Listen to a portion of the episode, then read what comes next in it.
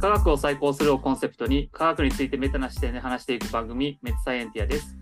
今回はアカデミストの柴藤さんとともに科学や科学者のけん環境について話します。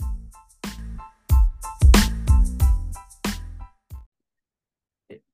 とそれではじゃあ始めていきたいと思います。あの今回からですね、Amazon Music であの科学系ポッドキャスト、えー対象番組内ですね、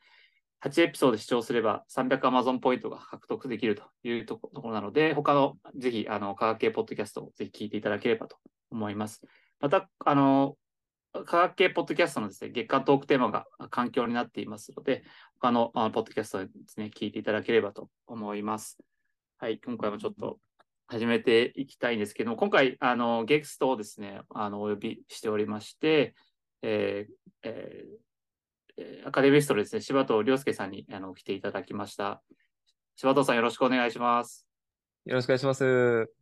ろしくお願いします。ちょっと僕の方から、あの、せつなんですかね、あの、経歴を紹介させていただいてから、ちょっと、あの、柴藤さんの方にぜひ、アカデミストのですね、説明をしていただければなと思っています。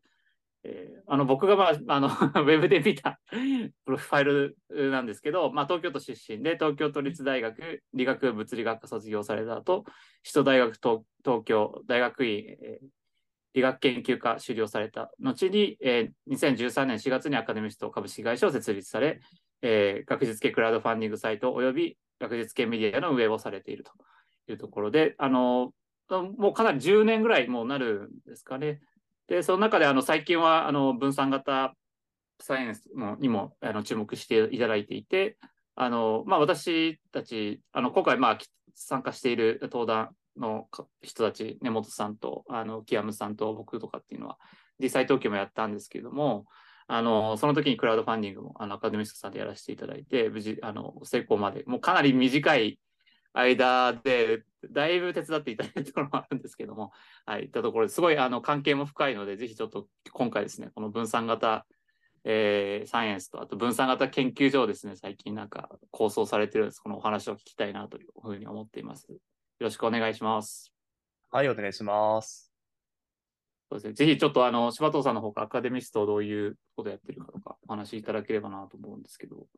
はい、そうですね。もともとあの、アカデミスト自体の立ち上げ、まあ、モチベーションっていうところでいくと、まあ、大学院で研究やっていて、で、なかなかその、横の研究室のやってるかわからないとか、あの、分野とか大学とか世代を超えると、全然接点ないなっていう課題感があって、で、そこで、あの、もっと、あの、研究者同士のコミュニケーションを研究を通してこうなんか、つなげないかなっていうところが一番初めにあったんですよね。で、そこであの、いろんな研究者の方の話を聞いてると、まあ、専門領域はなかなか難しくてわからないんですけれども、まあ、研究のビジョン、こう最終的に何を成し遂げたいのかっていうところの話って、まあ、専門知識なくても非常に面白いなっていうふうなことをあの感じる機会が多かったんですよね。ってなった時に、あのこういった研究者のビジョンとかなんか目指してるものみたいなものをもっと幅広い方々に、あの、まあ、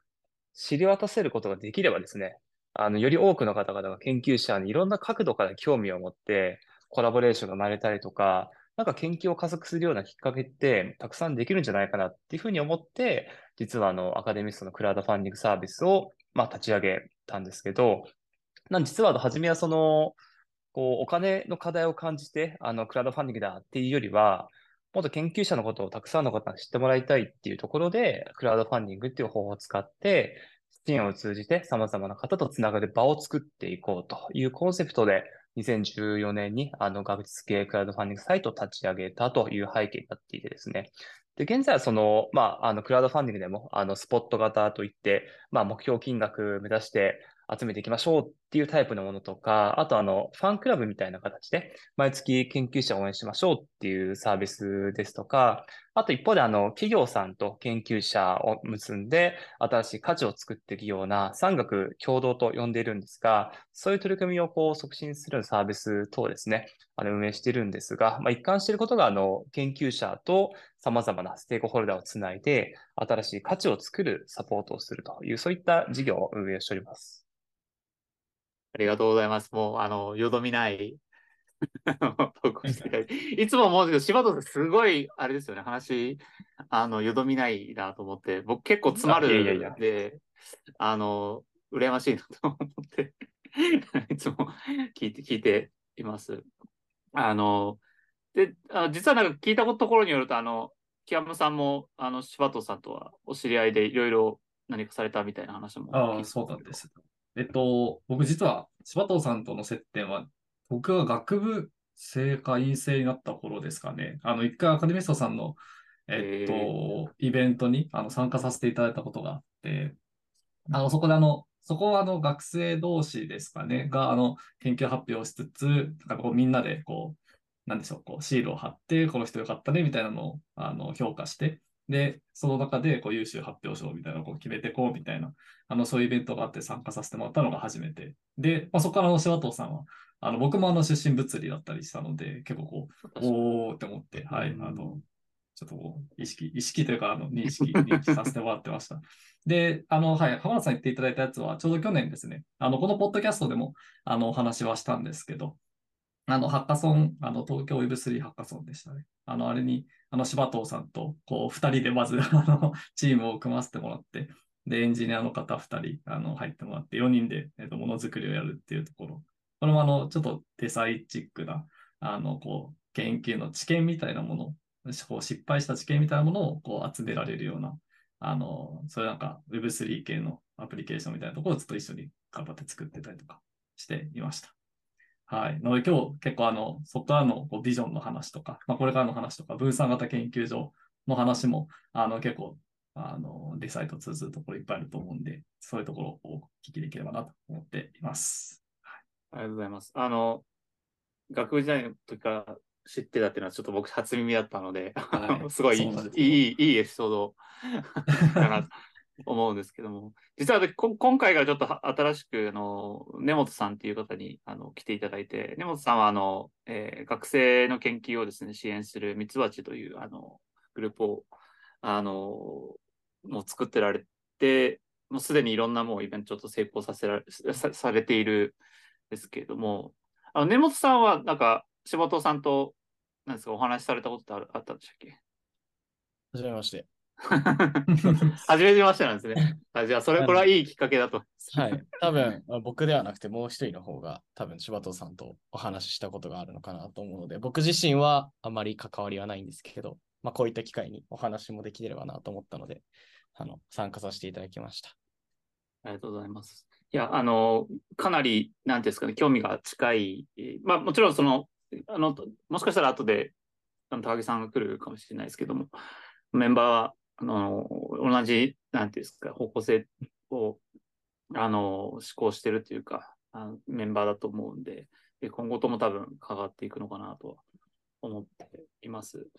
で、なんか今回ちょっとお話、そうですね、あの、柴藤さんの方からしていただいた、あの、まさになんすか、隣の研究室が何してるか分かんないっていうところか、まあ、いろいろこう、一般の人にもですね、その、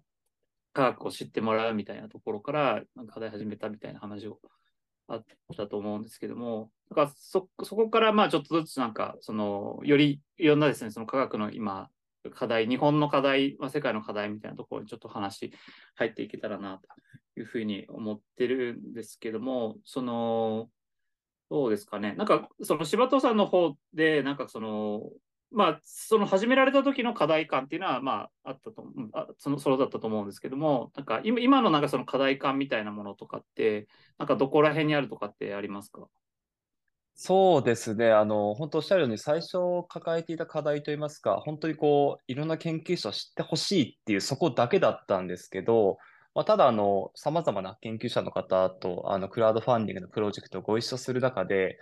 やっぱその、いや、実は、あの、任期が切れるんですよとか、あと、あの、研究費が足りなくてとか、科研費が通らなくてとかって、そういう話をどんどんやっぱインプットする機会いただいたんですよね。で、その中でどんどんその大学全体のあの構造的な課題とかを学ぶ機会があってですね、あだいぶこの10年前とはその課題の把握はまあ変わってきたのってもちろんあのあるんですが、じゃあその中でこう本質的な課題が何かといったときに、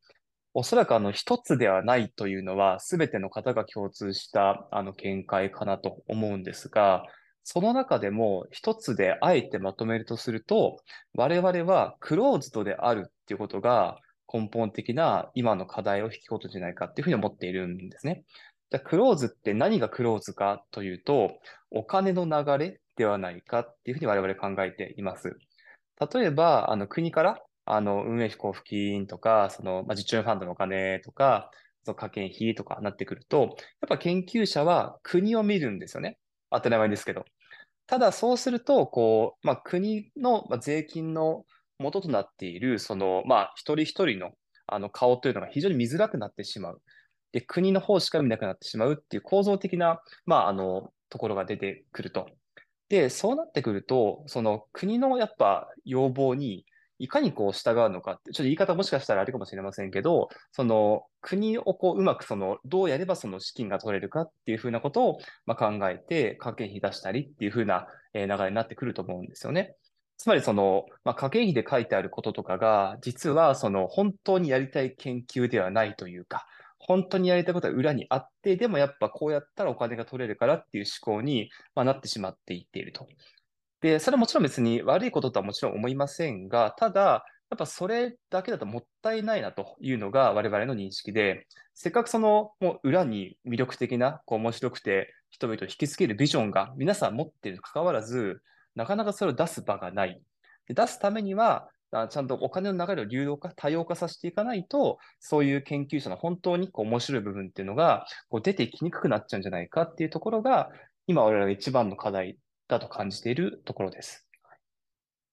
ありがとうございます。やはり、なんかあの、ちょっと、まあ、全然違う話なんですけど、柴田さんなんかスピーチトレーニングとかされたんですか？なんか。いやいやいや、すごい、すごい、あの、あでも本当にあの、いや、あの、こういうお話をさせていただく機会がやっぱ非常に、うん、はい、あの、恵まれてきたっていうところがあって、はい、うん、あの、本当に何回も何回もなんか、はい、喋っていく中で、うん、だいぶ、なんだろうアウトプットをする中で思考もいかがれてきて、やっぱ文字とか言葉とかにするっていうのをずっとやってるとっていうのが、はい、一個あるのかなと思いますね。なるほど。はいでもそれはあれですよね、その多分今おっしゃってたなくれなさ内容とも結構関わるのが、その国の方を見ていると、そのえー、まあ、それを作っている、まあ、科研費であったりとか JST とか、まあ、ああいう機関の方々向けのロジックでこう話していくのと、多分その実際納税者の方々に向けていく言葉って全く違うものだったりすると思うので、なんかその買ったやっぱりそういうそういう経験があることで全然その見え方変わってきますと思いますし、どういうふうなことを自分は伝えたいのかとかやりたいのかっていうのが、うん、そこでその違う人に見せていくことでブラッシュアップされていくっていうことはまああるのかなと、なんか今、お話聞いてて思いました。で、なんかその、そうですね、他の今聞いていた中でちょっと思ったのが、えー、お金の流れっていう意味では、まあ、その日本だとやはりその国からのお金っていうところは非常に大きいというふうに思っていて、ただ一方で、あのまあ、国のお金の出し方っていうのはいくつかやり方があると思うんですけど、一つはまあ寄付みたいな形で、その研究財団みたいなものをこう作って、そこでまあやるっていうのも一つで、そこをすると、その、まあ、財団の方と直接まあ対話するだけで OK みたいなところもあるし、あと企業とまあマッチングすることでやる方向もまああるっていうふうに思う。で、まあ、ある種こう第第三の道みたいなところで、その、まあ、興味があるファンの方たちとに向けて、まあ、あの、えー、プレゼンすることで、あの、支援していただくっていう、まあ、方向性もある。で、それをまあ、うまくこう使いつつっていうのが、まあ、ある種、こう、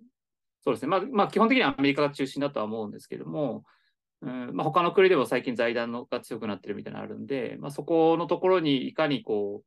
えー、グループ全体で支援していければ、していけるかなっていうのが、まあ、なんていうんですかね。見てる世界観なのかなと思ってるんですけど、そそんな感じで大丈夫ですか？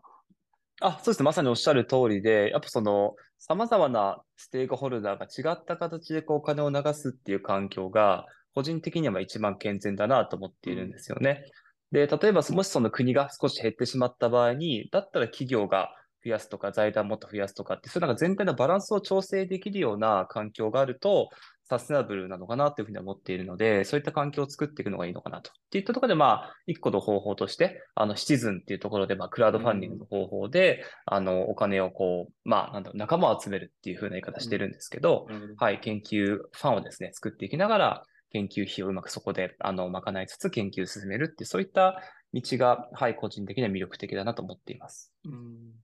ありがとうございます。そこで結構、あの、最近だと、あの、なんだっけ、AI かける何学問〇〇みたいなところにもちょっと手つけられていて、多分その、えまあもちろんそのお金の流れっていうのはそう一方で、どどういうふうにこう学問が進んでいくかっていうところに合わせて、やっぱり、あの、なんていうんですかね、えーキュレーションもしていく必要もあるのかなっていうところで、まあ、やってらっしゃるのかなと思ってるんですけど、その柴戸さんがそのから見て、なんていうんですかね、AI かけるっていうところになんか思ってるポイントっていうのは、なんかどうどういうところにあるんですかね？あ、はい、えっと、そこは2つあってですね、1つ目が、今、あの、AI かける〇〇学という形、テーマを決めて、若手研究者の方に応募してもらって、その方々が月額支援型っていうクラウドファンディング挑戦するんですけど、その中で、あの、まあ、一般の、あの、個人のファン集めながらも、あの、まあ、賞金我々は準備していてですね、賞金をこう、まあ、イベントで分配するみたいなことをやっているんですよね。で、最初は、あの、30年後の未来といったテーマがあったんですが、それでやると、あの、いろんな方々が、あ、自分だったらこう言えそうって出てくるんですけど、なかなかそのこう、まあ、参加者の間のつながりがちょっと作りにくいなっていう課題感を感じていたんですよね。もうちょっとすべての異分野の若手研究者が、あ、自分だったらこれ、あの、こういうふうにあの考えるみたいなとこのアンサーがですね、他の方に刺さるようなトピックないんだろうかって思ったときに、若干その未来からレイヤー落として未来を作るものなんだろうなと思ったときに、AI っていうテーマが一つあの頭に浮かんできたっていうのがあります。で、そうすると、あの、スポンサーの方々に対するプレゼンテーションも非常にしやすくなるっていう部分があったので、ちょっと今回はその、まあ、産業界からも注目を浴びている AI というものを考えていきたいなと。ただ、その AI そのものをうんぬんってなってしまうと、まあ、専門家の方々だけのプライズになってしまいますので、あの学問領域が AI によってどう変わるかっていう視点は、すべてのあのリサーチャーが持っているというか、考えていくべきテーマかなというところで、このテーマを設定したのが一つと、もう一つは、あの、まあ、AI 結構あの、研究されている方話を聞いていると、産業界もアカデミアも、まだこう、1、2年後しか見ていないと。こう、生成 AI どう使おうかっていうところでお金が流れたりとか、研究がっていう部分があったりするんですが、本来考えるべきことって、このフェーズからちゃんと10年後、AI がどう社会作っていくのかっていうところをちゃんと考えるべきだよねっていう話を、まあ、結構伺う機会があってですね。であれば、この AI× 〇〇学っていうところで、長期の社会をですね、異分野の若手研究者、そして AI× 〇〇学に関あの関心がある産業界の方々を交えて、議論したり、意見交換したり、なんか新しいものを生み出すような可能性を考えたりってことをやっていきたいなっていうところで、こういったテーマを、はい、あの、設定しました。ありがとうございます。あの、ぜひ他のあの人も、えっと、あったらいいと思うんですけど。確かに、あ、じゃあすみません。なんか、どうぞ。その AI の、なんか、に目をつけられたっていうのはすごいあ素晴らしいなと思ってて、う んやっぱあの、まあ、今年、去年もそうですけど、やっぱ AI、やっぱこう、本当に産業革命だと言われる、言う人がいるほど、あの注目もされてますし、あとは本当に学術領域の研究っていうところに対しても、それこそ AI の活用余地が、まあ、どんどんどんどん、なんでしょう、ぼ僕とか割と終始で出てますけど、そういうレベルの人でも、これは変わるな、みたいなところは、あの、思っているところなので、なんかその、学術分野の人ももちろんそうですし、むしろなんか AI のこうユースケースというか、をこう開発していくみたいな目線で、こう、すごい、なんだ、イノベーティブとかインベンティブ、なんかすごいインベンティブなあの取り組みだなと思って見てました。そうですね。いや、本当にそうです。あ、でもさんもちょっとなんか、話したそうな。単純にその回としての疑問だったんですけど、アカデミストプライズの中の AI× 何々学っていう話だと思うんですけど、その、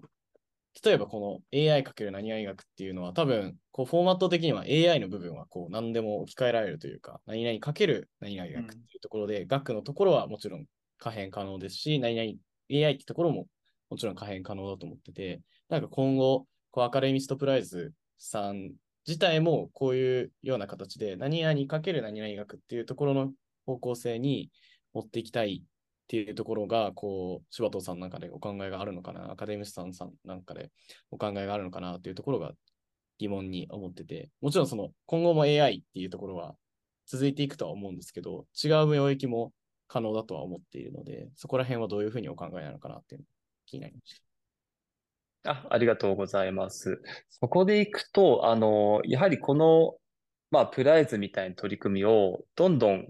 いろんな、なんだろうな、方にこう、プライズを作ってもらいたいっていう気持ちはありますし、我々ももっと賞金が大きなプライズやりたいっていう思いもあったりしていて、まあ、その理由はやっぱインパクトをですね、社会にしっかり与えて、この取り組みに注目してもらうことによって、また新しい展開が生まれるっていう期待感があるんですよね。って考えると、やっぱ産業界が注目をするテーマというのは結構、あの、注目しています。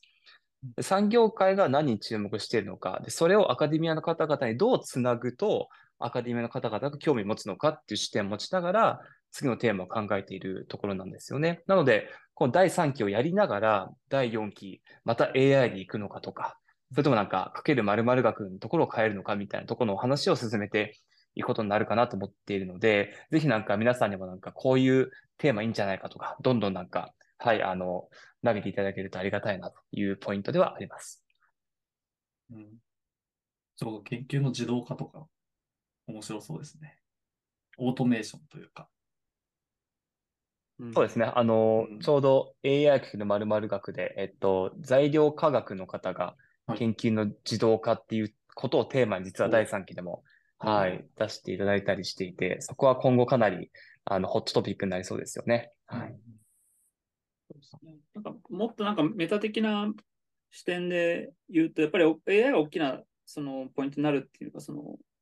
今まで、そうですね、あの、まあ、文字ベースで、まあ、論文とかも扱っているっていうのはあったと思うんですけども、それがその、知識を蓄積する対象っていうのが、文字っていうその論文ベースではなくて、まあ、大規模言語モデルみたいな、ああいうところにこう蓄積させるみたいな、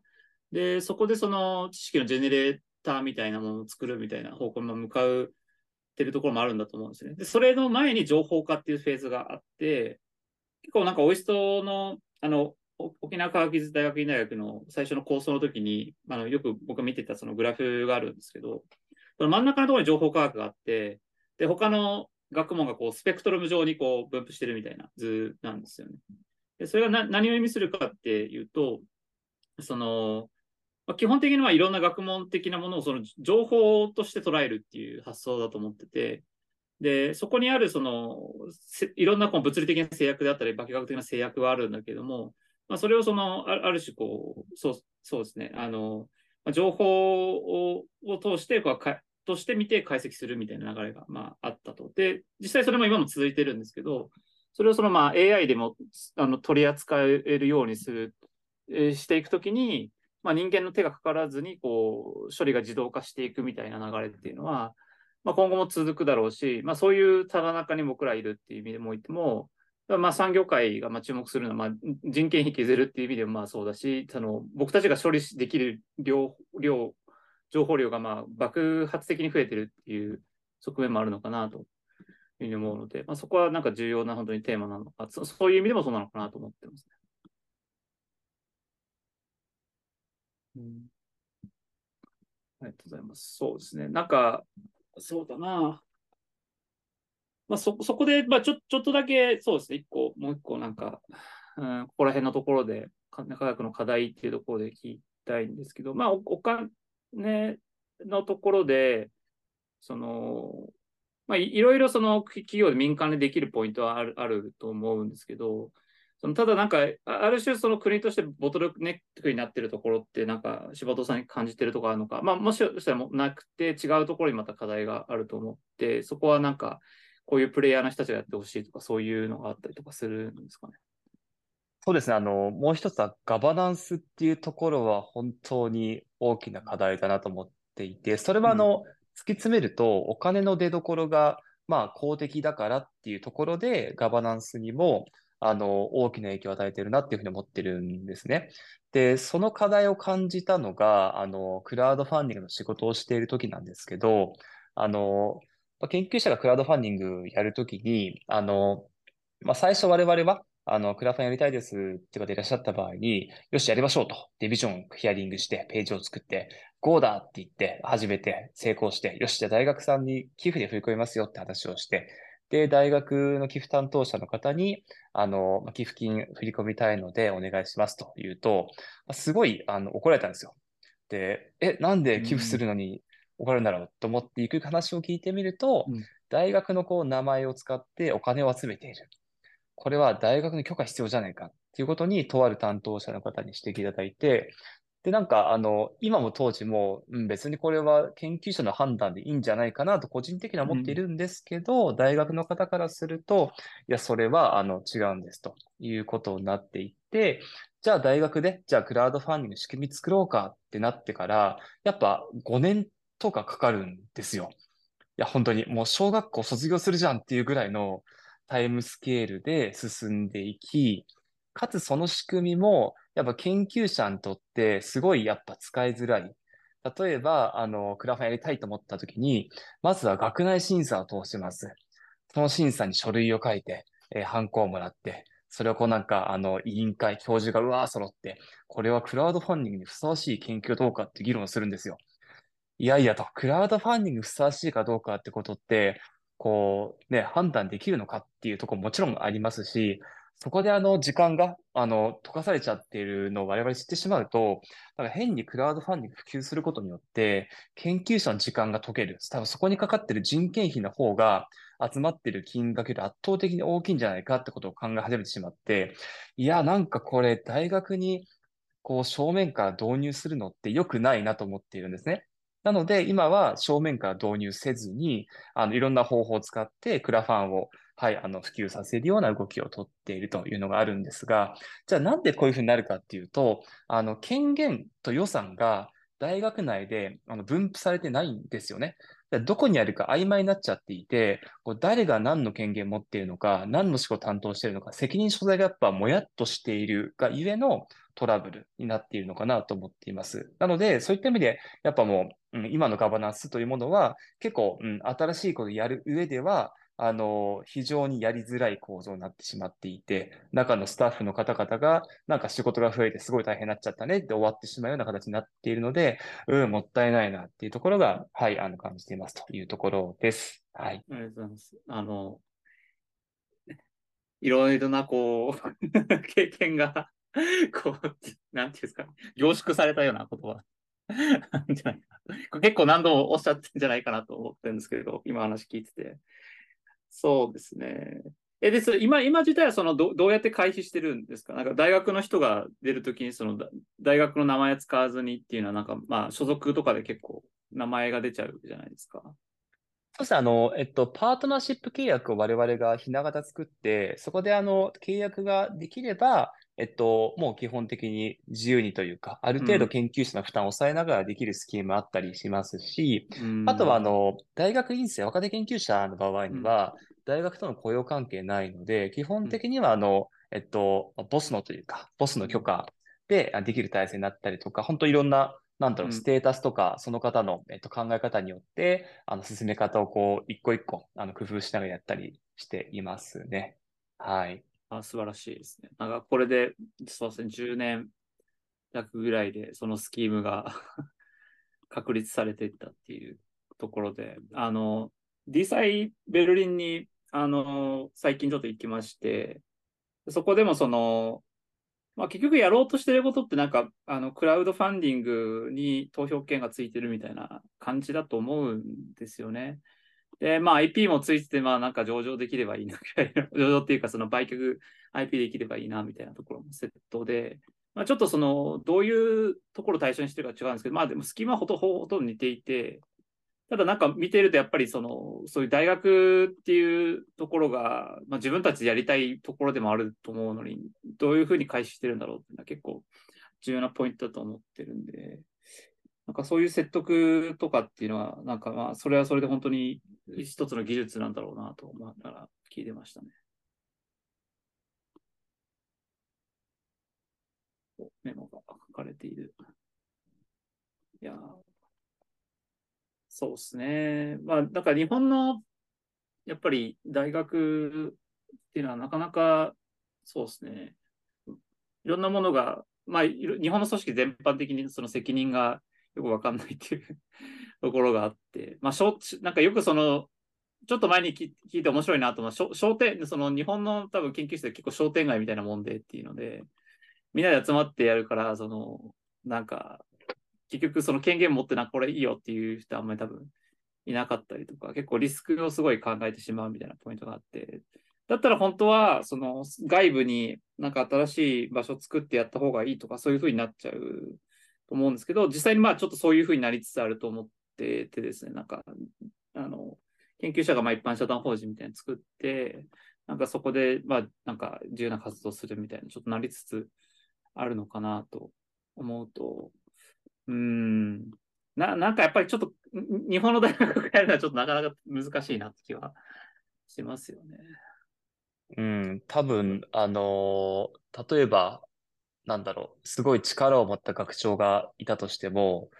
多分組織は変わらないなっていうぐらい、もう、はい、うん。なんだろう、変わらない状態になっちゃってるっていうところかな、なりますよね。なんで、学長経験者の方とかのお話伺っても、やっぱその、一人でも反対する人がいるとですね、もうそれで議論が次に持ち越しになっちゃうんですよね。うん。そう。なので、本当前回一致性みたいなところがやっぱ、あの、出てくるので、で、その無理やりこう学習を通したとしても、やっぱその現場の、あの、研究者の方々は、どうしてもその、何言ってるんだと説明が足りないという話になって、うんこう動いてくれないみたいな話になったりっていうのは結構聞いているので、大学を改革するっていうこと自体は、多分もうこれって、もう、うん、構造的に難しいので、何か新しいこととかやるのであれば、もう外にそういう新しい組織を作ってやっていくっていう方が、まあ物事は前に進むかなというのは、うん、思いますね。うんありがとうございます。なるほど。じゃあそこにちょっとその、まあ、外のっていうところが、まあ結構、多分 D サイとかそういったものにも関わってくるのかな、ちょっと思ってまして、そうですね。ちょっとこれで、一回全体、あの、前半戦をちょっと終えてですね、後半戦に入っていきたいなというふうに思います。